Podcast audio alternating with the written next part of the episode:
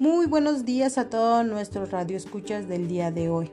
Como cada semana les habla su servidora Cristina Silva Pérez. Y hoy estaremos hablando acerca de las universidades mexicanas. Para comenzar nuestro episodio del día de hoy, comencemos con una frase de Nelson Mandela. Dice así, la educación es el arma más poderosa que puedes usar para cambiar el mundo. Y bueno, con esta hermosa frase damos por aperturado nuestro episodio del día de hoy. Comencemos hablando qué es el proceso administrativo. El proceso administrativo se entiende como un conjunto de fases o pasos a seguir para darle solución a un problema administrativo. En él encontramos asuntos de organización, dirección y control para resolverlos se debe contar con una buena planeación, un estudio previo y tener los objetivos bien claros para poder hacer del proceso lo más fluido posible. A partir de este proceso administrativo se deben de tomar en cuenta una serie de pasos que no por ser una parte del todo son menos importantes. Por mencionar algunos están las metas, las estrategias y las políticas. Ahora bien, el autor Henry Fayol afirmó que la toma de decisiones también hace parte de las funciones de la organización. Señaló cómo las funciones del administrador, la prevención, la organización, coordinación y control, que expresados en términos más actuales no era otra cosa que la planeación, la organización, dirección y control. Las técnicas de planeación y la organización son partes fundamentales en el proceso, ya que de ahí radica la complejidad del método que se utilice, pues al ser los pasos con más cantidad de deberes se vuelve un poco más complicado tener el control. De ahí que el procedimiento se basa en un programa centralizado que delega funciones conforme va bajando el nivel de autoridad. Esto quiere decir que cada parte tiene una función específica y que si hubiera alguna falla en cualquiera de estos pasos sería difícil lograr un procedimiento limpio y eficiente. Y como bien dijimos, el proceso administrativo cuenta con cuatro fases. La primera es la planeación, la cual implica que los administradores piensen con antelación en sus metas y acciones y que basan sus actos en algún método, plan o lógica y no en, un, en una corazonada. La planificación requiere definir los objetivos o metas de la organización, estableciendo una estrategia general para alcanzar esas metas y desarrollar una jerarquía completa de planes para coordinar las actividades. Se ocupa tanto de los fines. Esto quiere decir que la planeación se delega en una pregunta. ¿Qué hay que hacer? Y bien, como ya dijimos, la planeación es el primer paso del proceso administrativo, donde se determinan los resultados que pretenden alcanzar eh, el grupo social. Determina planes más específicos que se refieren a cada uno de los departamentos de la empresa y se subordinan a los planes estratégicos. La necesidad de, de, planear se deriva del hecho de que todo organismo social en un medio que constantemente está experimentando cambios tecnológicos, económicos, políticos y sociales, asimismo culturales. Consiste en fijar el curso concreto de acciones que ha de seguir, estableciendo los principios que habrán de orientarlo, la secuencia de operaciones para realizarlo y la determinación de tiempos. La administración se desarrolla a corto, mediano y largo plazo. Asimismo cuenta con sus elementos, los cuales son los propósitos, la investigación, las estrategias, las políticas, asimismo los procedimientos, los programas, los presupuestos y los cursos de acción. Estos son los elementos con los que debe de contar la planeación. Ahora bien, el autor Cons y Horner junto con Terry apoyan a Fayol a decir que la previsión es la fase o es la base de la planeación considera la planeación como una función administrativa que consiste en seleccionar entre diversas alternativas los objetivos, las políticas, los procedimientos y los programas de una empresa. Y bueno, esta es la primera fase de el proceso administrativo. La segunda fase es la dirección. Esta etapa del proceso administrativo comprende la influencia del administrador en la realización de planes obteniendo una respuesta positiva de sus empleados mediante la comunicación, la supervisión y la motivación. Los elementos de la dirección administrativa constan de la ejecución de los planes de acuerdo a la estructura organizacional, la motivación, la guía o conducción de los refuerzos de los subordinados, la comunicación, la supervisión, asimismo alcanzar las metas de la organización. Esta sería la segunda etapa del proceso administrativo. Y bien, esta sería la segunda fase del proceso administrativo. Comencemos con la tercera fase, la cual es el control. Esta etapa es primordial en la administración, pues aunque una empresa cuente con magníficos planes, una estructura organizacional adecuada y una dirección eficiente, el Ejecutivo no podrá verificar cuál es la situación real de la organización y no existe un mecanismo que se cerciore e informe si los hechos van de acuerdo con los objetivos. Henry Fayol menciona que el control consiste en verificar si todo ocurre de conformidad con el plan adoptado, asimismo con las instrucciones emitidas y con los principios establecidos.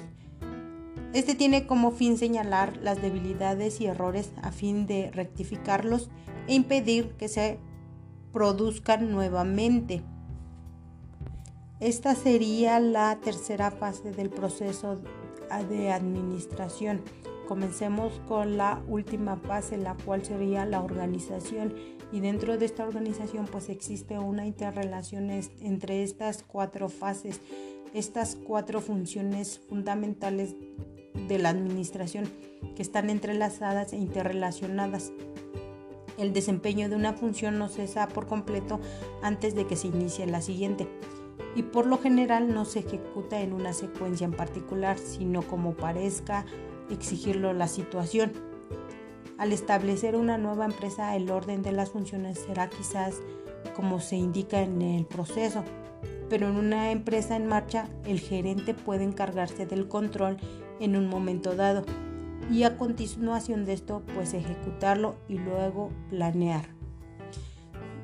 Y bien, estas funciones no se ejecutan en una forma independiente una de otra, sino que se entrelazan entre sí y forman de esta manera una interrelación entre las mismas, de tal manera que la ejecución de una influye sobre las demás.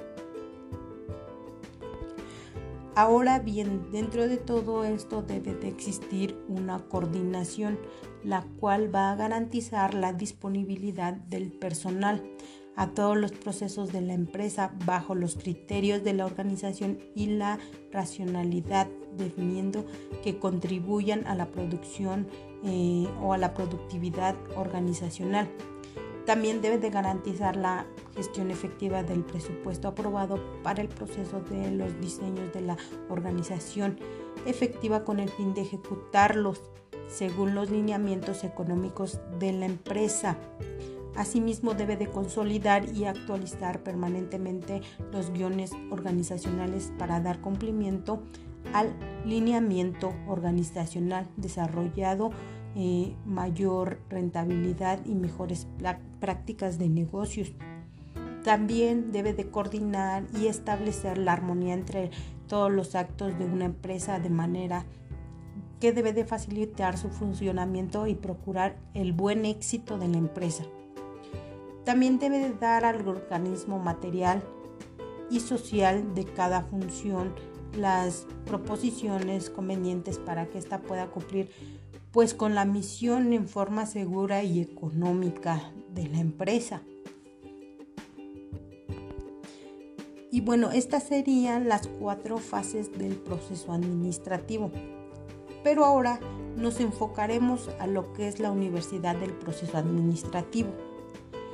La formación es la mejor manera de transformarte en un profesional preparado para enfrentarte a un mercado laboral competitivo con la ayuda de la universidad, llevando un buen manejo del proceso administrativo, ya que la universidad pues debe de proporcionar una preparación de profesionales que para tener experiencias para el futuro que llevará después de la universidad, enfrentando pues día a día el mundo que estará muy competitivo y marcará en nuestras vidas una gran rivalidad, ya que muchas universidades llevan a cabo esta profesión a nivel competitivo. Es por ello que las universidades y su participación en el desarrollo regional y nacional es muy importante, ya que es urgente que las universidades del país impulsen el desarrollo tanto regional como nacional. Esto desde luego depende de la participación de todos los grupos sociales. En primer lugar, eh, para tal situación, la, la universidad tendría que atender los siguientes aspectos, como lo son el crecimiento con calidad, la educación socialmente pertinente y mejorar el desempeño escolar.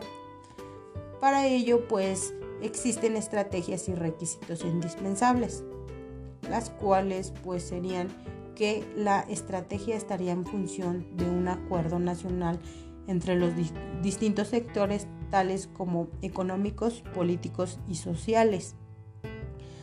Asimismo, debe de llevar una asignación de mayor presupuesto a educación pública y debería de tener una vinculación de los programas universitarios con el mercado laboral Asimismo, es urgente terminar con la pobreza y la pobreza extrema.